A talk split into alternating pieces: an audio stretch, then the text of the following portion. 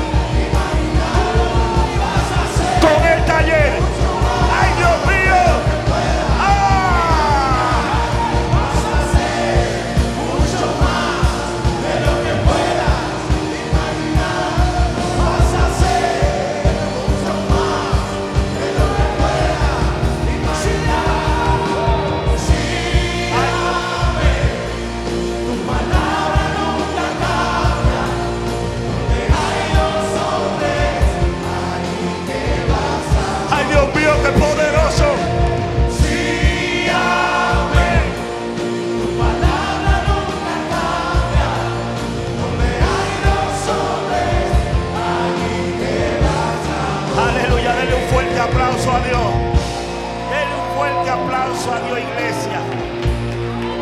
Qué bueno es el Señor. Aleluya, gózate, gózate. Dios del cielo. Agradecemos la presencia del Espíritu Santo en la casa. Hemos estado estudiando el libro de Efesios y cualquiera pudiera decir que, que ya lo hemos discutido todo, por lo menos al menos los primeros versículos. Permítame seguir predicando de esos mismos primeros versículos. Le he puesto como tema a este mensaje privilegiados. Nosotros somos, con fuerza iglesia, nosotros somos Efesios 1, 3 dice a la gloria del Padre, del Hijo y del Espíritu Santo. La iglesia dice, bendito sea el Dios y Padre de nuestro Señor Jesucristo que nos bendijo con toda bendición espiritual en los lugares celestiales en Cristo. Mientras me preparaba para lo que iba a ser el estudio de Efesios, me topé con una información, era un anuncio de una empresa y se, se trataba de una carrera. En la escena aparecían unos perros detrás de una rejilla, listos para comenzar una carrera. Los perros estaban llenos de frenesí, locos por salir. Tal vez cada perro fue seleccionado desde su nacimiento. Es más, quizás muchos de ellos eran hijos de perros campeones. Rigurosamente alimentados. Porque escucha bien, para poder ganar la carrera hay que hacer sacrificio. Ese perro tiene que estar en buenas condiciones. Aquel atleta que quiere ganar tiene que no solo practicar, también mirar lo que come. Yo no estoy muy ready para una competencia. Lo admito. El título de velocidad está en pelea. Así que cuando todo estuvo listo, cuando por fin llegó el día, una campana marcó y allí los perros salieron a correr. La carrera había comenzado, solo que uno no había salido. Cuando todos miraron, encontraron que en el suelo se había sentado. Ahí está la próxima.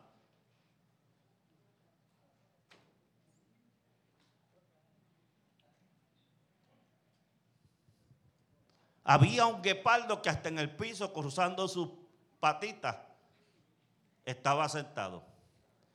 ¿Para qué correr cuando es un hecho indiscutible que desde el cielo velocidad es mi diseño? Y el eslogan terminaba diciendo, nosotros no tenemos que correr.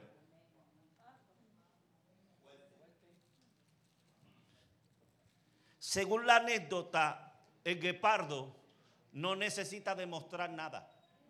Según la anécdota, él no tiene que competir. Según la anécdota, el guepardo sabe lo que porta. Él no está en crisis de conocimiento. Él no se encuentra afanado ni turbado. Él sabe quién es y lo que posee. Taller, tú eres bendecido.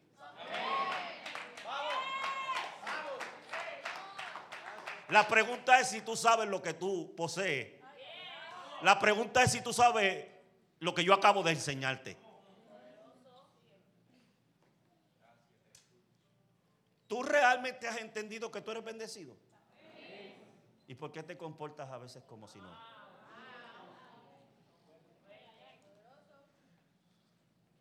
O mejor dicho, ¿por qué a veces nos comportamos? ¿Qué pasa con nosotros que a veces se nos olvida?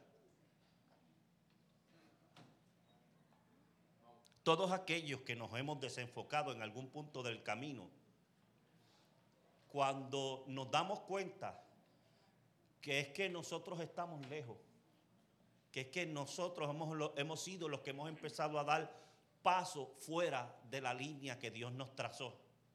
Muchos de nosotros nos hemos dado cuenta de este detalle y lo que hacemos es regresar. En la historia a veces resulta ser que en esos dos o tres pasos que diste ya no tienes tu esposa o tu esposo contigo. A veces en esos dos o tres pasos resulta ser que tus finanzas entraron en crisis. Y de repente muchos de nosotros hemos hecho que nos hemos regresado a de nuevo a la senda antigua. Y hemos vuelto a doblar las rodillas que habíamos dejado de hacer. Volvemos a leer la palabra, volvemos a llegar a la iglesia que lo habíamos dejado de hacer. Antes nos íbamos a la playa un domingo Ahora no, porque hemos descubierto, hemos regresado a la senda antigua. Yo voy a la playa después que salga el culto. Voy al parque después que salga el servicio. Y cuando hemos hecho eso, nos hemos encontrado que Dios es fiel a su palabra.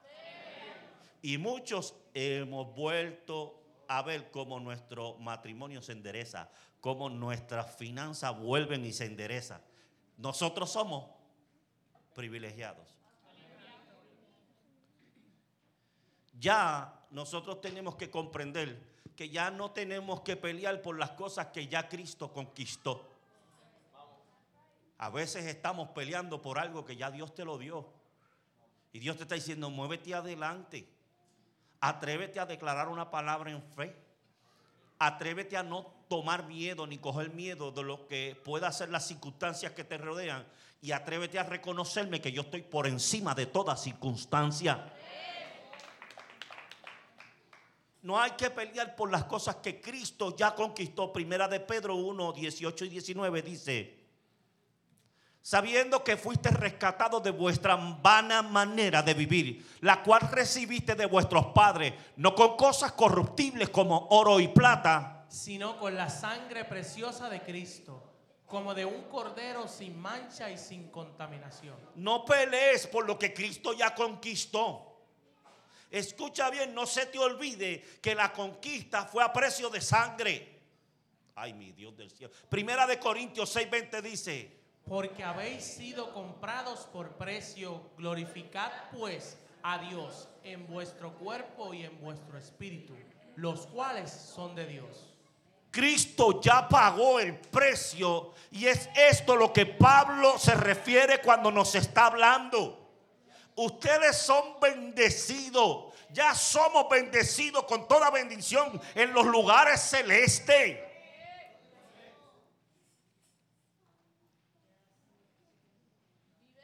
Busqué otra versión del mismo verso.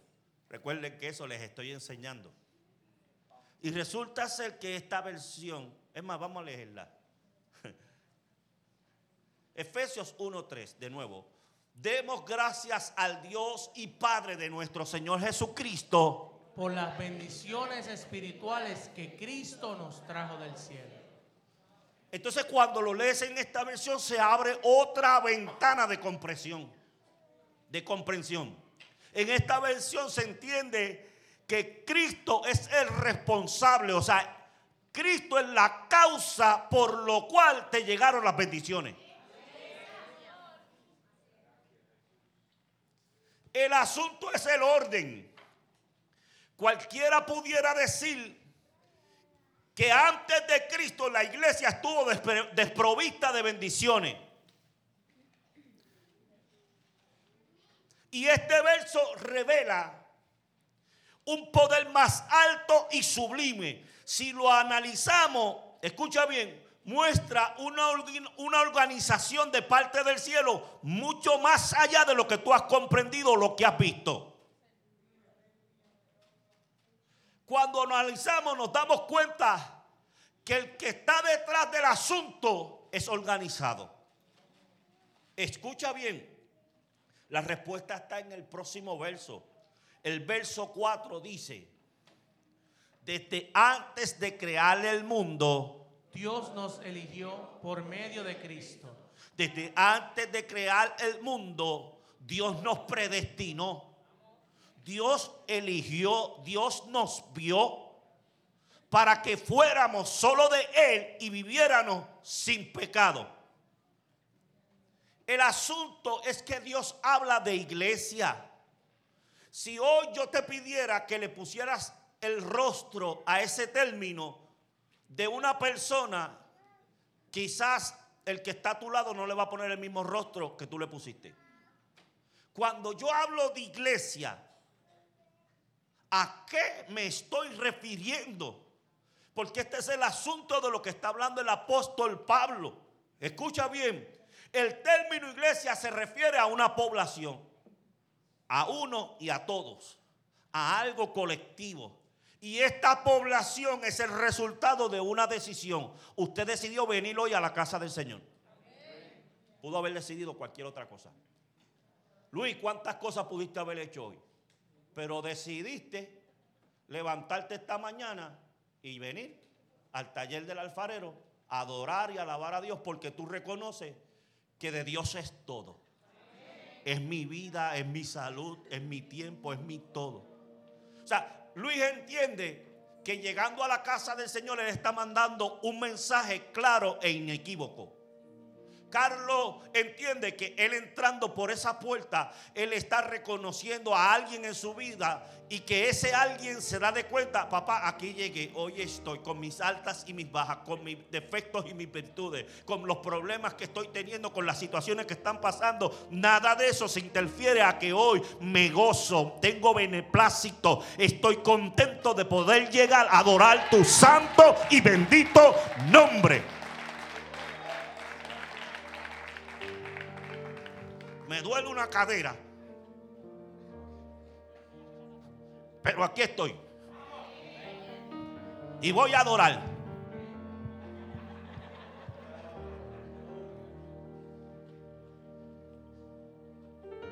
Vas a hacer mucho más de lo que puedes.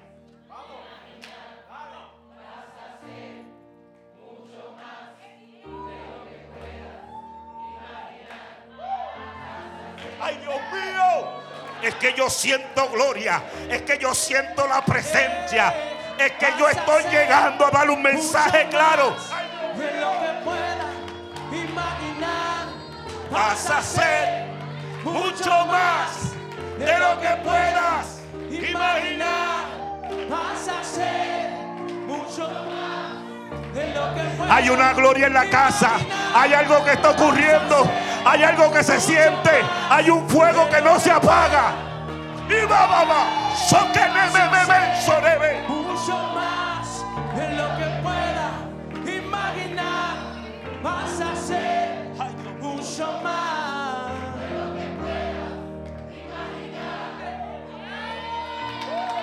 Dele, dele un, afuer- un aplauso fuerte al Señor.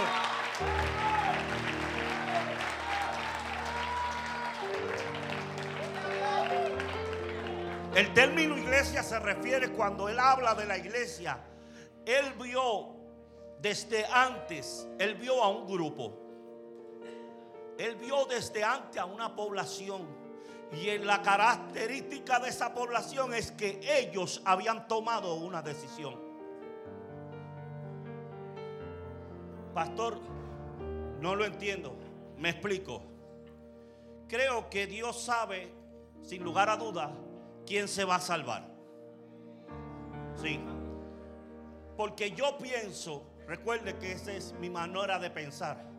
Yo pienso que el hombre puede caminar en el tiempo. Yo pienso que Dios puede estar en, en tu nacer, pero también en tu morir en el mismo tiempo.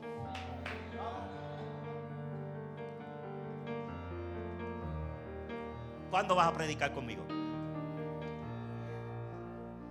Yo creo que Dios puede estar en tu nacer y puede estar en tu morir al mismo tiempo. Entonces, cuando Él habla que predestinó, Él vio en su perfecto tiempo, Él lo vio. Pero eso no implica que Él interfirió. Dios está en tu nacer. Y tú vas caminando y transitando por la vida. Pero Él va caminando contigo. Él está viendo. Él ve todo lo que has hecho. Tus, fallas, tus debilidades, tus caídas, tus levantares. Y al final del tiempo, cuando llegaron tus días de pasar de este mundo, aquel que Él tiene preparado, resulta ser que te encontró apto. Así que cuando llegó al otro lado, te dijo, ven buen siervo fiel. En lo, en lo poco has sido fiel, en lo mucho te pondré. Y, y te extiende su mano y te cruza al otro lado. ¿Sabe qué? Él te vio. Él te vio. Y así a cada uno de nosotros. Y eso se convirtió en un pueblo. Que todos andaban luchando por lo mismo, por llegar al reino de los cielos. Pero Él en el camino habla de lo que simplemente vio. No es que interfirió. Diga conmigo, ser justo. Vuelva con fuerza, ser justo. Ser justo es el carácter de Dios. Dios es... Dios no tiene nenes lindos. Cuando digo no tiene nenes lindos, sí hay gente que le conmueven el corazón a Dios.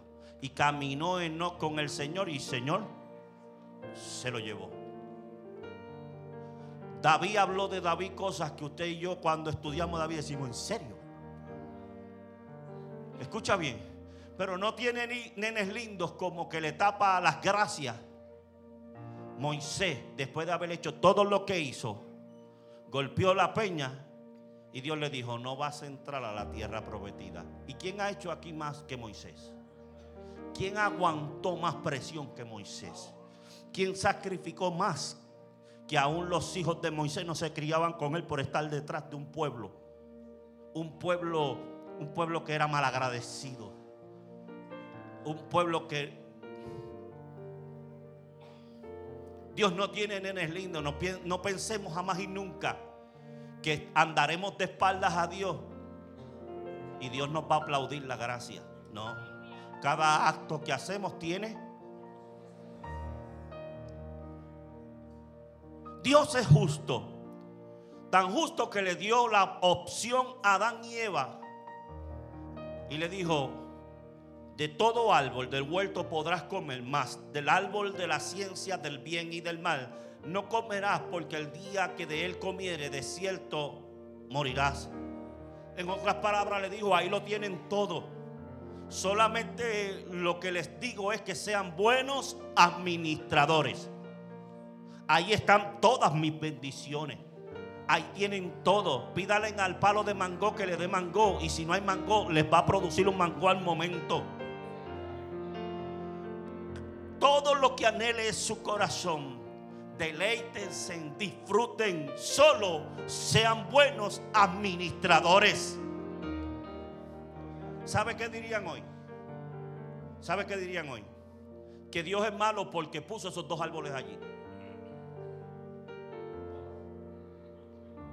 Porque no importa todo lo que Dios nos ha dado, cuando fallamos buscamos de dónde querer agarrarnos para no asumir nuestra responsabilidad.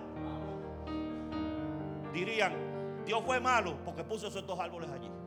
Ah, pero si pone los dos árboles allí, entonces Dios es malo porque nos quiere controlar y nosotros somos robots. Aún a los ángeles se les dio la oportunidad de tomar una decisión en un momento de su vida. Y una tercera parte de los ángeles decidieron irse con Luzbel, con Lucifer, con Satanás.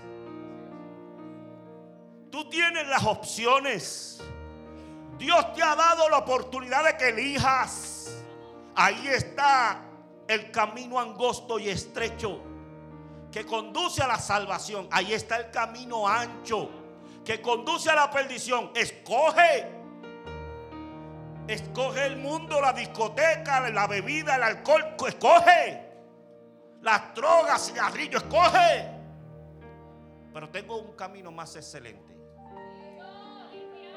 Es menos, es menos placer para tu carne, pero más placer para tu espíritu. Entienda bien, es menos placer para tu carne, pero más placer para tu espíritu.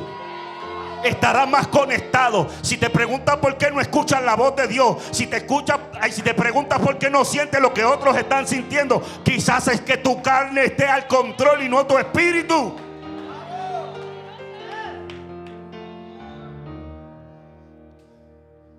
Entonces esas bendiciones sí fueron diseñadas desde antes de existir la humanidad. Sí. Escucha bien, bendiciones que más que materiales son espirituales.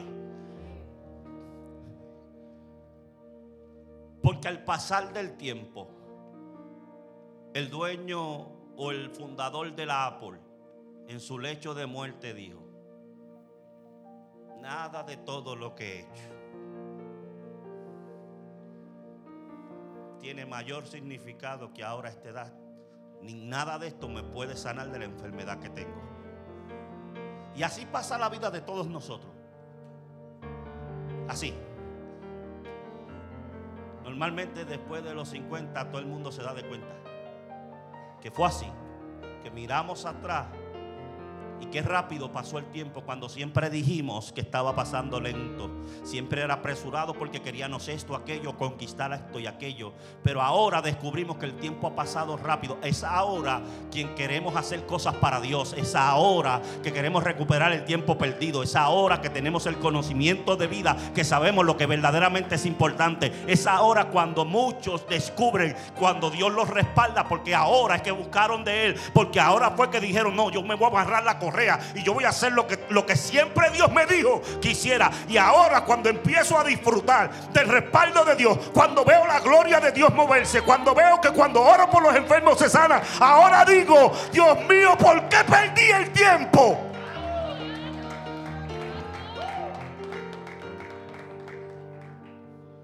Y es allí, desde la eternidad, donde Dios te llama y te dice, ¿desde cuándo te llevo llamando?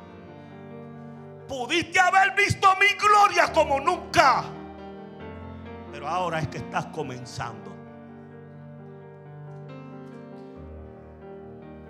Y eso, aquellos que tienen el privilegio de contarlo, porque muchos esa oportunidad les fue negada.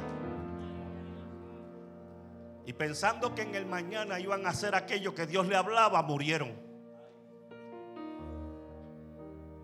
su herencia, su depósito hereditario quedó marcado. Y tristemente de ellos nunca se, se hablará. Por causa de Cristo. Colosenses 1, 16, 17 dice, porque en Él fueron creadas todas las cosas, las que hay en los cielos y las que hay en la tierra, visibles e invisibles, sean tronos, sean dominios, sean principados, sean potestades. Todo fue creado por medio de Él y para Él. Y Él es ante todas las cosas y todas las cosas en Él subsisten. Es por Él y para Él. O sea, estamos llenos de recursos por Él y para Él.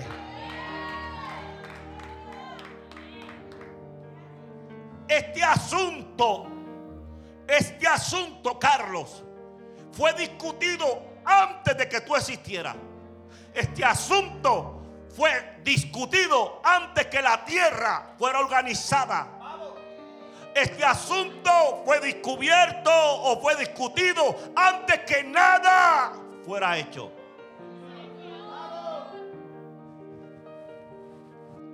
El versículo 5 añade detalle, Efesios 1:5 dice, decidió enviar a Jesucristo para Adoptarnos, como hijos suyos. pues así había pensado hacerlo desde un principio.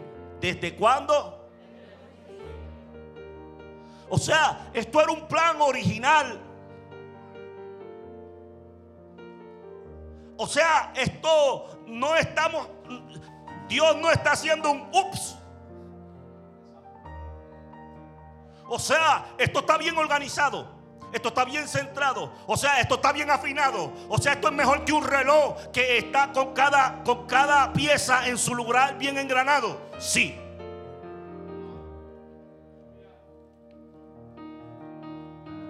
Y dice, para alabanza de la gloria de su gracia, que gratuitamente ha impartido sobre nosotros en el amado. Wow. Me llama la atención que el verso dice, lo había pensado desde el principio. Así es como yo lo veo. Métase en mi película.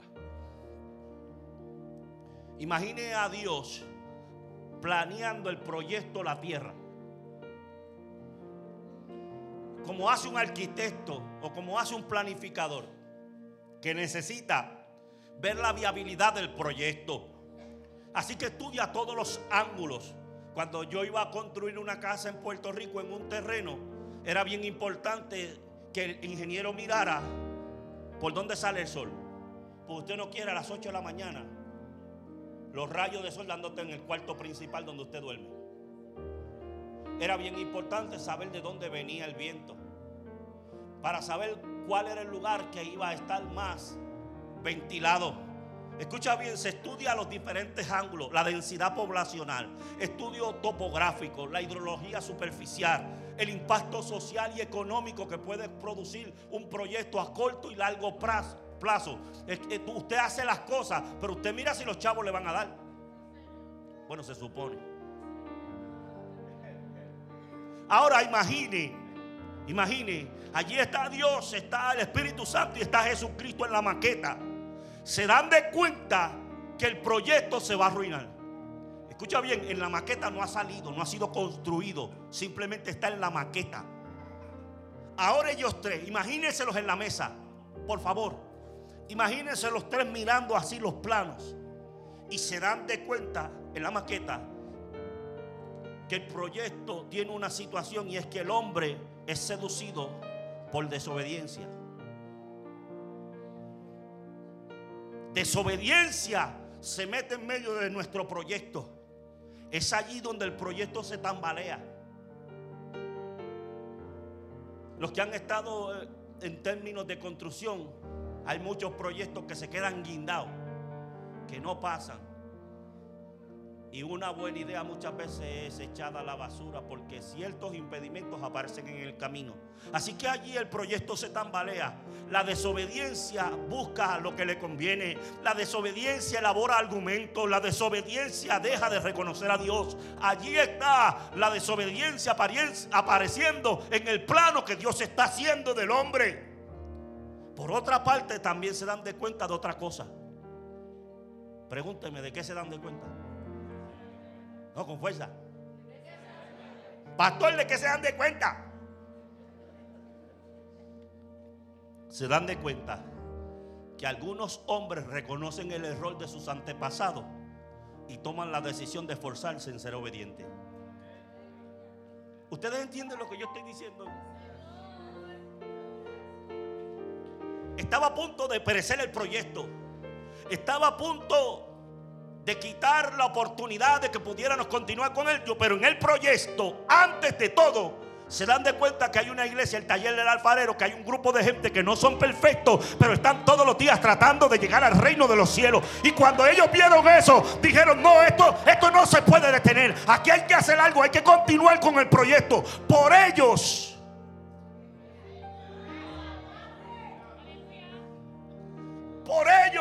Allí van a ver unos tipos que se, pintan el pelo de rubio por un equipo de, de béisbol.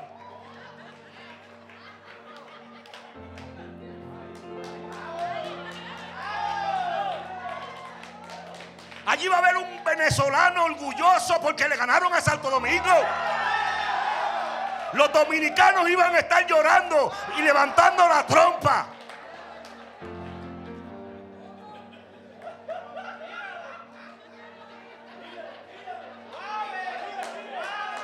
Venezuela. Ganarle a los dominicanos no es cosa fácil. Ahí se tiene que meter Dios, los ángeles, todo el mundo viese. Para aguantar a esos tipos.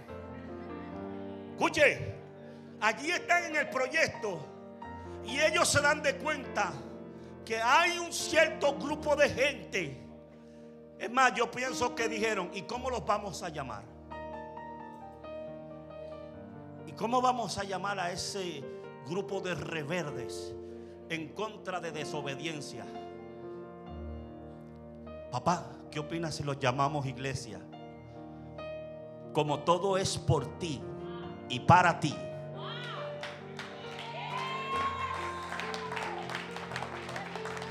Los vamos a llamar iglesia. Es más, desde aquí, desde la eternidad, los vamos a equipar porque ya vimos iglesia. Y allá determinaron, recuerde, esta es mi película. Es mía. La Biblia no habla de esto, pero el Padre dijo, sí, se pueden salvar. Solo el problema que hay es que se necesita alguien que valga por todos ellos. Pero Jesús los vio. Jesús los amó. Jesús se encariñó. Y papá. Y papá. Que papá desea para su hijo todo. No importa que le choque la guagua. No importa. Él lo desea todo.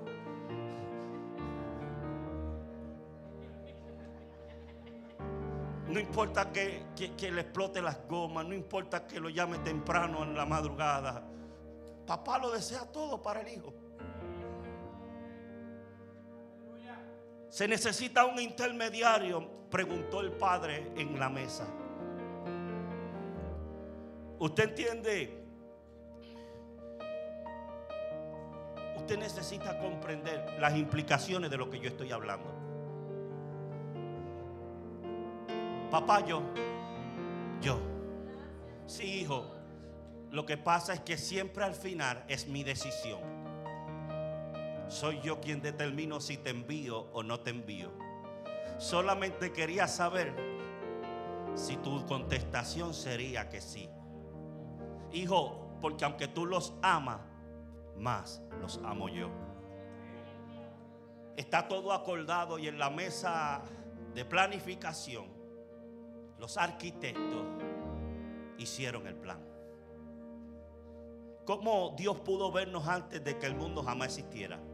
Y no meramente como una posibilidad, sino que nos vio como una persona real, nos vio en nuestra necesidad y para colmo nos eligió para ser santos e inocentes para ser sanados por Él.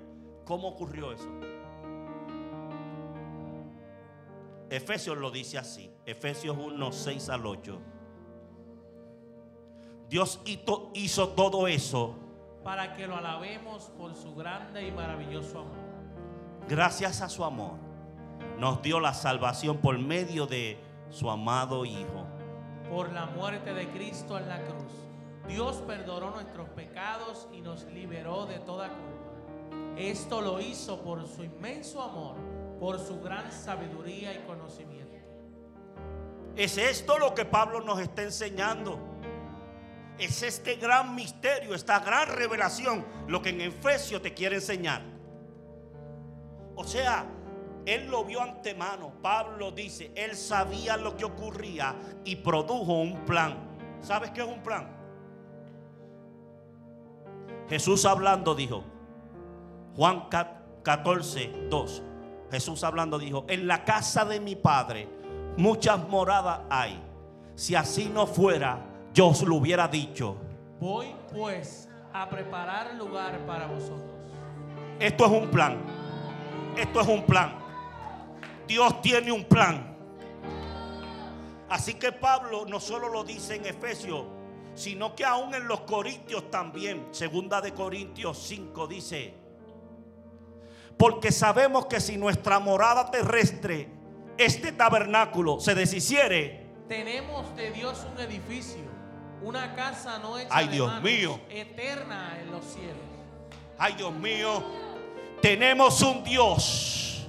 Tenemos de Dios un edificio, una casa no hecha de manos, eterna, porque fue allí en aquella mesa de trabajo, donde fue el diseño de aquello que sería para ti, para mí. Escucha bien, Dios no es como tú y como yo que estamos peseteando.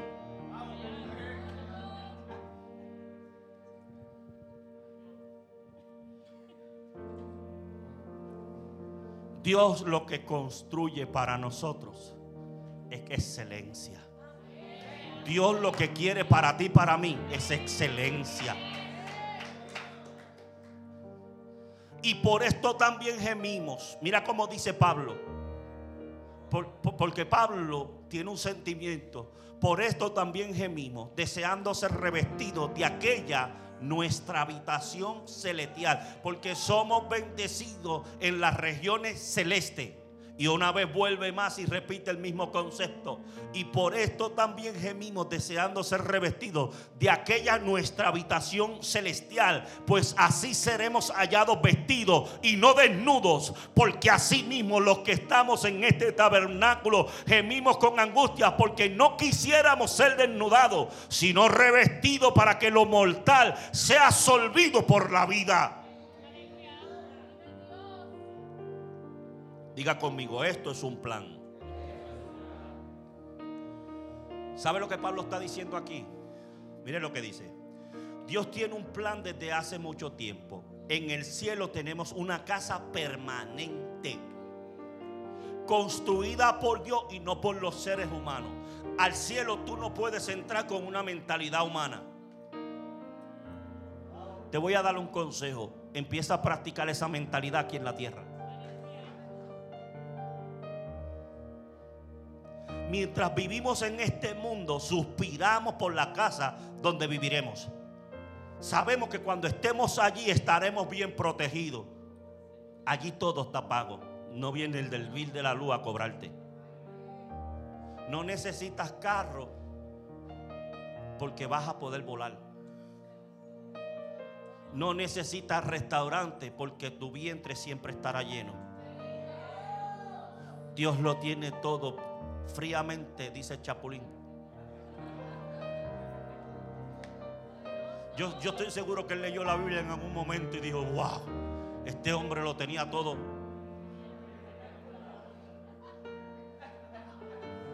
Es mucha Biblia, ustedes saben. Ahora yo pregunto de quién fue el plan. ¿De quién fue el plan?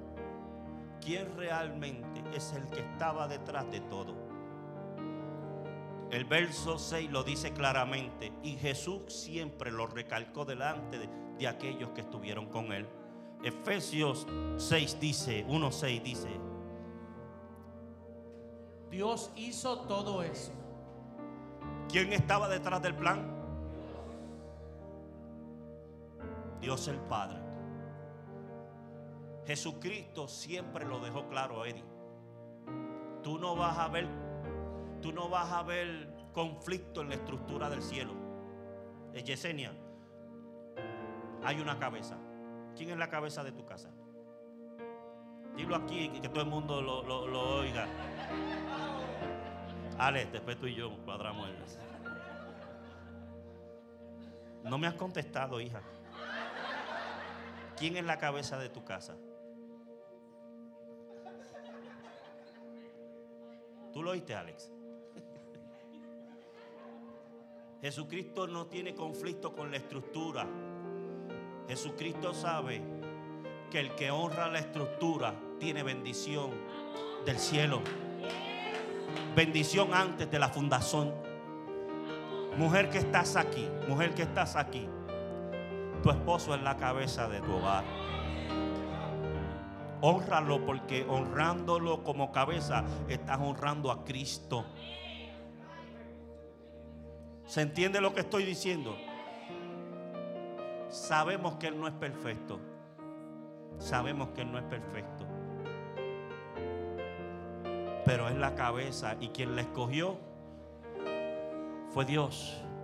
Pero a esa cabeza la escogiste tú. Elisandra, ¿quién es la cabeza de tu hogar? ¿Y quién escogió esa cabeza? Pues coge jabón para que lave.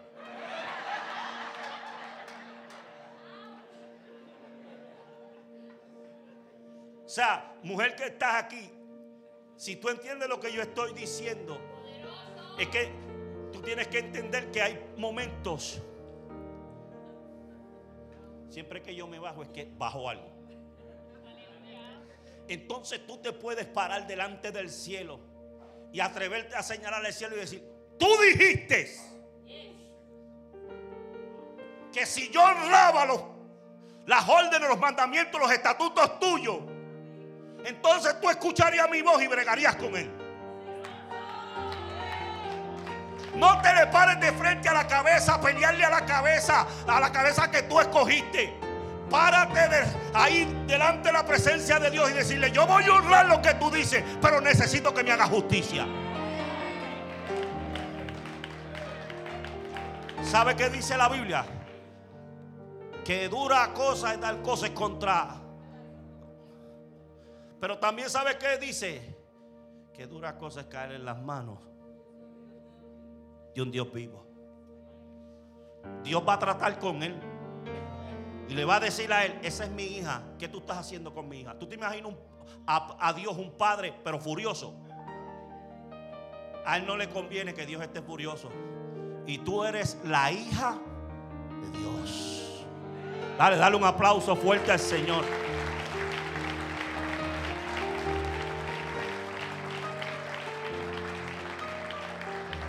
Dios hizo todo eso para que, mire por qué lo está haciendo, para que lo alabemos por su grande y maravilloso amor.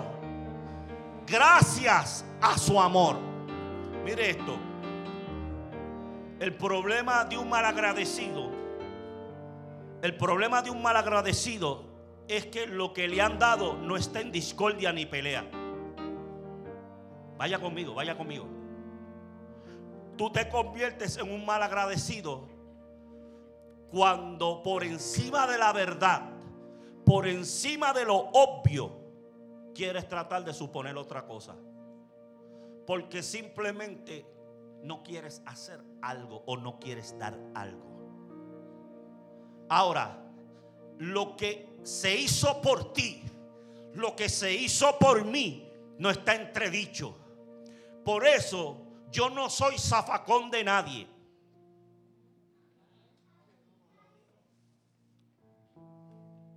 Si como pastor yo fuera tan vulnerable de que cualquiera lo, que le diera la gana de decir de mí me tirara al piso, yo tengo un problema serio. Porque entonces yo no, yo no sé lo que soy.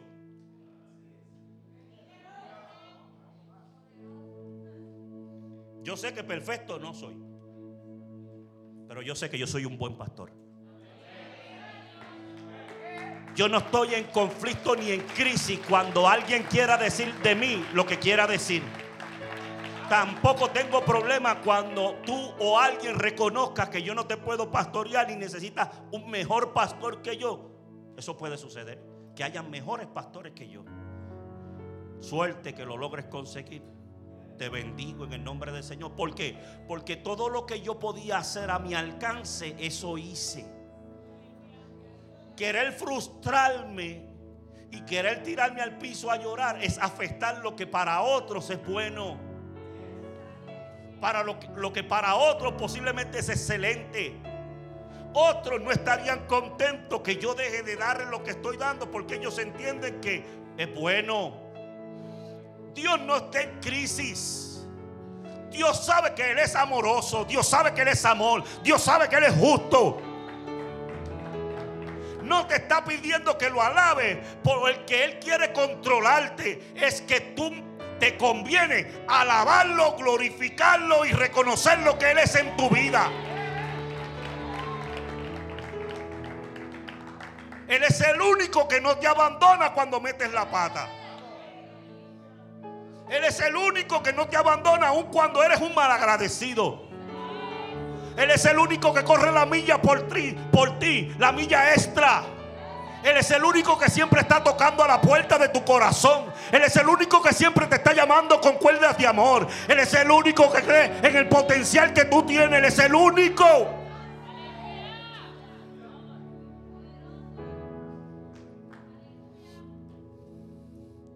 Gracias a su amor nos dio la salvación por medio de su amado Hijo por la muerte de Cristo en la cruz. Dios perdonó. Vamos, iglesia, vamos. Y nos liberó de toda culpa.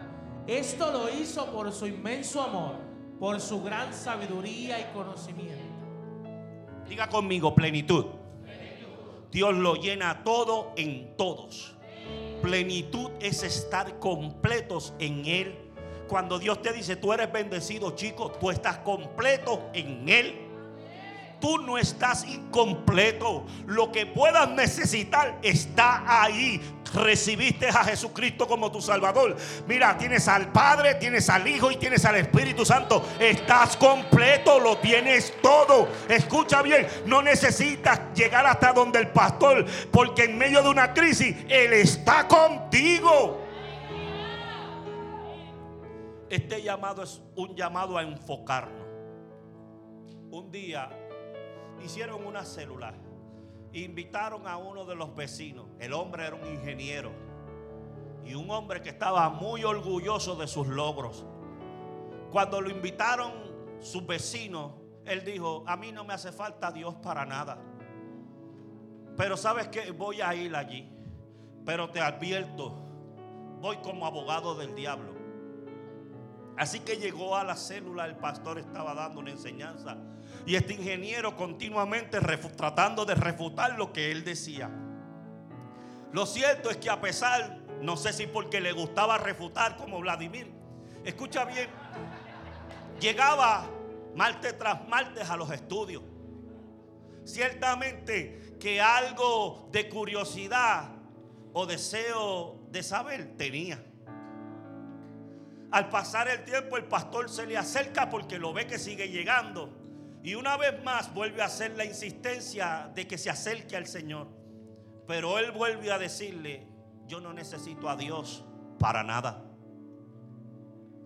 Pocos meses después, todo el grupo se entera que el hombre había sido diagnosticado con cáncer. Oraron en la célula para que Dios hiciera algo. Con la triste noticia que el hombre no pudo trabajar con la situación y se había suicidado. Pablo está tratando de enseñarnos que tú no eres suficiente, que tus logros no te llevarán a ningún lado, que podrás conquistar cosas aquí en la tierra, pero si no has conquistado nada en el cielo, de nada te vale. Efesios está tratando de llevarnos y yo prácticamente terminado, los muchachos pueden ir subiendo. Nada tenía ningún valor, ni su dinero, ni su brillante, nada podía comprar su sanidad. Este es el elocuente testimonio de un Pablo que quiere tratar de llevarnos a entender nosotros somos bendecidos. ¿Sabes qué? Tú eres privilegiado. Bendiciones. Jeremías 17, 7 al 8 dice, bendito el varón que confía en Jehová y cuya confianza es Jehová. Porque será como Iglesia, el a todos. plantado junto a las aguas, que junto a la corriente echará sus raíces y no verá cuando viniera el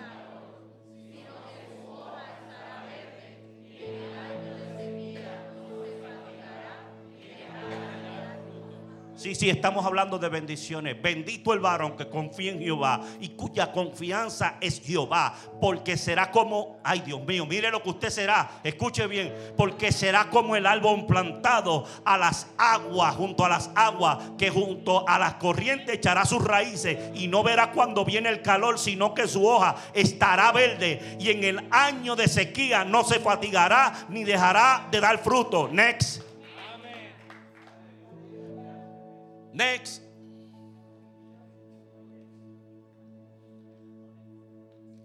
Y a vosotros, estando muertos en pecado y en la incircuncisión de vuestra carne, perdonando todos nuestros pecados, anulando el acta de los decretos que había contra nosotros, que nos era contraria, quitándola de en medio y clavándola en la cruz. esas son bendiciones, next. Esas son bendiciones que dicen la palabra para ti y para mí. Leroy, next. Mas a Jehová vuestro Dios serviréis. Y él bendecirá tu pan y tus aguas, y yo quitaré toda la enfermedad de en medio de ti. Escuche bien lo que son las bendiciones de Jehová. Mas a Jehová vuestro Dios serviréis. Y él bendecirá tu pan y tus aguas. Y yo quitaré toda enfermedad de en medio de ti. Next. Acontecerá que si oyeres atentamente la voz de Jehová tu Dios, para aguantar y poner por obra todos sus mandamientos que yo te prescribo hoy, también Jehová tu Dios Te exaltará sobre todas las naciones de la tierra, y vendrán sobre ti todas estas bendiciones y te alcanzarán si oyeres la voz de Jehová tu Dios. Bendito serás tú y bendito tú en el campo, bendito el fruto de tu vientre, el fruto de tu tierra y el fruto de tus bestias. y los rebaños de tus ovejas. Benditas serán tu canasta y tu arteza de amasar. Bendito será en tu entrar y bendito en tu salir. Mire, yo no sé si tú entiendes lo que es estar bendecido, pero la palabra está bien clara ahí. Escucha bien. Next. Respondió Jesús, les dijo, de cierto os digo que si tuviereis fe y no dudareis, No solo haréis esto de la higuera, sino que si a este monte dijeres, quítate y échate en el mar, será hecho. Y todo lo que pidieres en oración, creyendo, lo recibiréis. ponte en pie iglesia, atrévete a decirle yo soy bendecido. Yo soy bendecido. Soy bendecido en mi levantar. Soy bendecido en mi acostar. Soy bendecido en mi finanza. Soy bendecido en mi iglesia. Soy bendecido en mi trabajo. Soy bendecido en mi casa. Soy bendecido con mi familia. Yo soy bendecido desde antes de la fundación del mundo.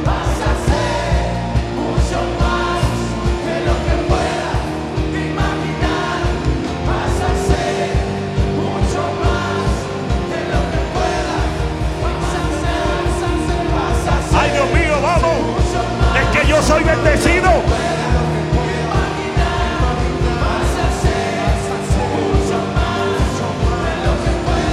Te bendigo, te bendigo. Bendecido sea la gloria del Señor. Toda autoridad le pertenece a Jesucristo. Es por Él y para Él. Yo soy bendecido. Soy lleno del Espíritu Santo. Cristo vive en mí. Y un día me viene a buscar. Viene a buscar al taller del alfarero.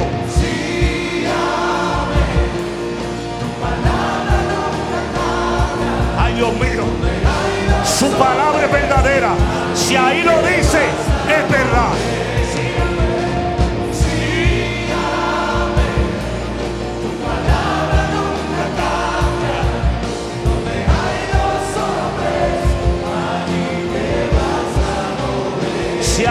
Que desee entregarle su corazón a Cristo,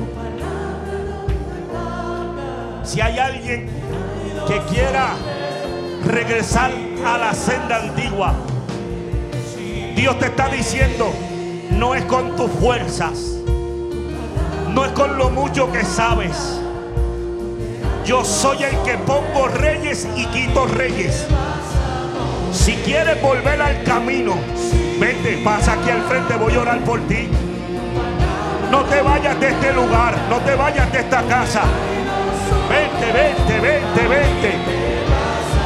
Vamos, vamos, vamos. Dios te está llamando. Dios quiere trabajar en tu vida y en tu corazón. Dios quiere hacer un cambio permanente.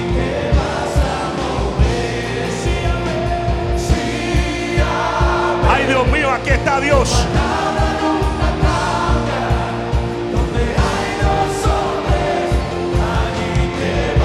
Ay, Dios mío, ahí está Dios.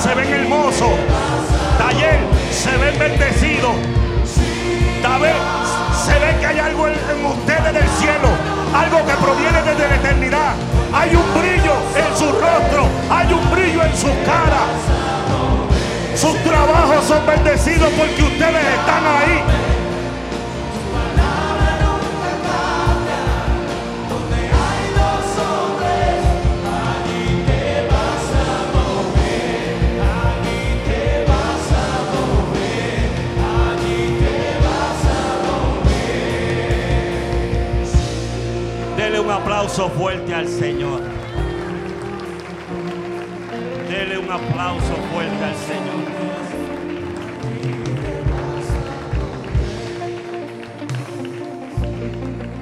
Hay algo que ocurrió, puede sentarse en esta hora.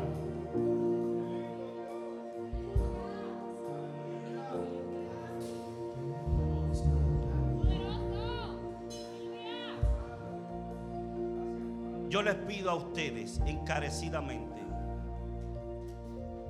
que intenten martes y jueves llegar a la casa del Señor. Como papá, les hago esta petición porque deseo tu bien. Porque deseo que Dios mantenga sus bendiciones sobre nuestras vidas. Así que nos programamos, nos esforzamos, pagamos un alto precio cada aquellos que son los, los que están en cada servicio.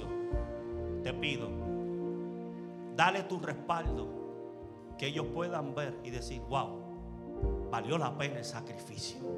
Pastora. Yo le voy a pedir a Joan y a su esposo que ellos pasen acá al frente.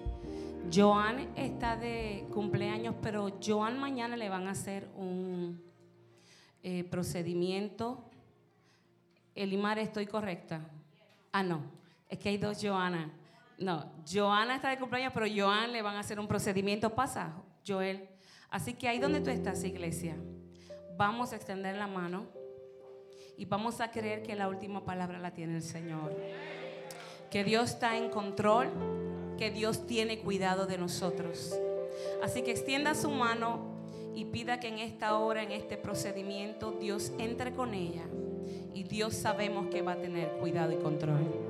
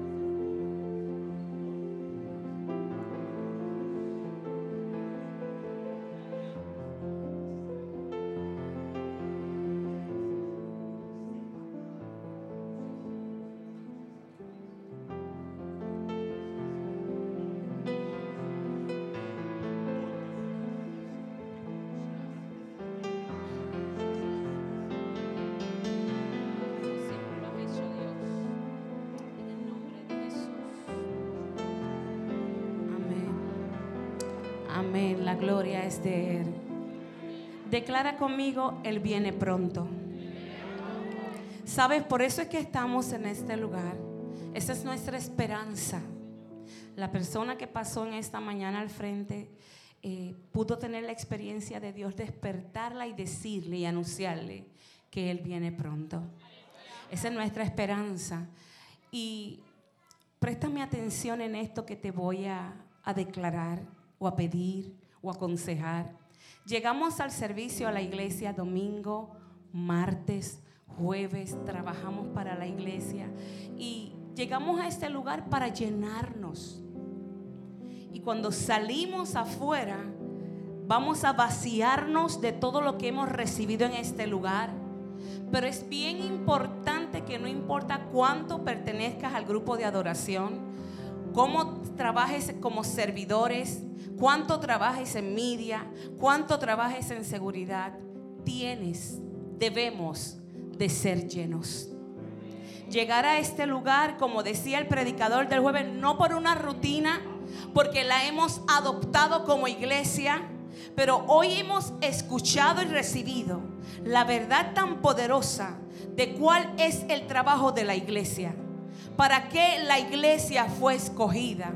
Pero para que la iglesia pueda ser efectiva, tenemos que llegar con la disposición de no cumplir con algo que ya la iglesia ha dictado como programación sino llegar con la actitud y la necesidad de ser llenos. ¿Se entendió? Sal de este lugar, pero recuerda, regresa a ser martes porque necesitas ser lleno de su presencia. No podemos hacer nada. Mire, yo tuve una cita la semana pasada con una doctora, con la doctora que va a ser mi doctora ahora nueva y de nosotros. Y esa doctora declaró, escuche usted bien, que nosotros necesitábamos ser llenos y desarrollar relación con Jesús. Porque si no, nosotros como humanos no vamos a poder funcionar. Mire qué poderoso. Así que yo hice esa palabra mía y no te quiero dejar ir en esta mañana luego de esta palabra tan poderosa, sin que tú grabes en tu corazón la importancia de nosotros ser llenos. A veces trabajo con las muchachas en la oficina y ellas se ríen porque yo le digo, cuando más vulnerable me siento o cuando más débil estoy o cuando más eh, que exploto de nada porque estoy trabajando, trabajando, tengo que venir y reconciliarme con el Señor. Carlitos, vengo y me reconcilio con el Señor y le exhorto a mis muchachas yo creo que cuando tú estás así en, ese, te, toca detenerte y regresar a la cruz y reconciliarte con el Señor. Amén. Así que llévate esto como asignación. Cuando ya tú ves que, que, la carne se está apoderando de ti y el Espíritu Santo se está echando a un lado y lo que está produciendo en ti, estás produciendo a través de la carne, es tiempo de detenerte y decir, me toca regresar a la cruz. Amén.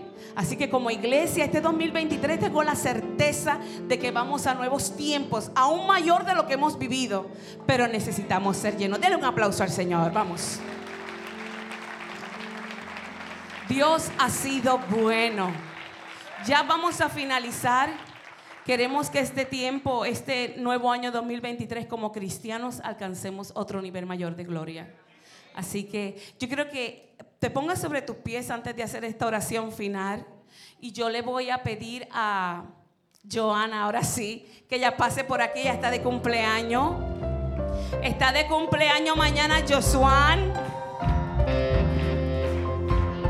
Shamira. No, yo no te entiendo.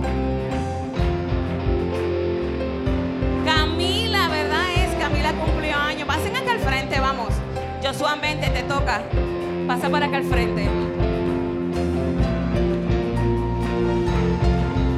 Y decimos, ¿dónde está Cami? Cumpleaños. Alexa, tú estás también de cumpleaños, ven.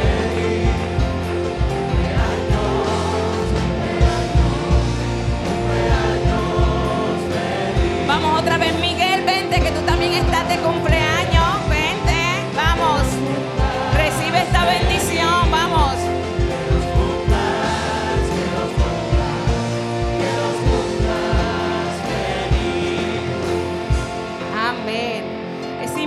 Para nosotros, vamos a hacer esta oración final, Pastor Joel, ven pasando, y vamos a estar declarando bendición sobre estas vidas, pero a todos los juveniles que se mencionaron como parte del staff que va a estar corriendo, por favor, si tienes alguna duda, necesito, o si no puedas estar, necesito que por favor te acerques a Vladimir y le dejes saber si tú vas a poder estar aquí con tu hijo o si tu hijo no va a poder estar para poder hacer los cambios. También la chica está de cumpleaños, Pastor Joel. Señor, te damos gracias, Padre. Gracias por cada uno de tus hijos. Gracias, Señor, por el privilegio de un año más, Dios. Guarda sus pasos, guarda sus vidas. Dios, que las ventanas de los cielos, Padre, se abran a, favor de cada uno de ellos, Dios del cielo. Gracias por sus vidas. Concédele, Dios de la gloria, todos los anhelos de su corazón, Dios del cielo, conforme a tu voluntad, Dios amado. Padre, ahora te pido, Dios del cielo, que tú nos lleves con bien a nuestros hogares, a nuestros destinos, Dios. Cuida a tu pueblo, Señor, de accidentes, Dios de la gloria. Padre, gracias por este mover de gloria. Bendecimos al ángel de la iglesia por la palabra, Señor, el alimento que ha traído a tu pueblo, Dios. Padre, todas estas cosas te las pido en el dulce nombre de tu amado Jesús y la iglesia que ama Dios dice.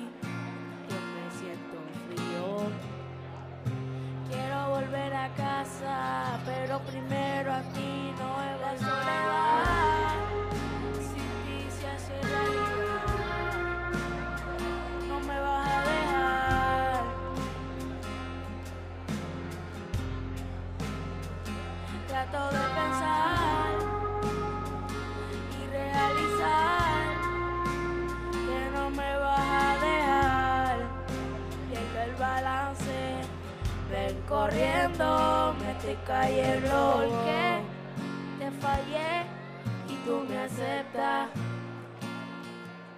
Y pensé que yo gané y no llegué ni a la meta. Mi corazón roto está, si puede arreglarle la pieza. Y cuando hablo contigo que estoy loco es lo que la gente piensa.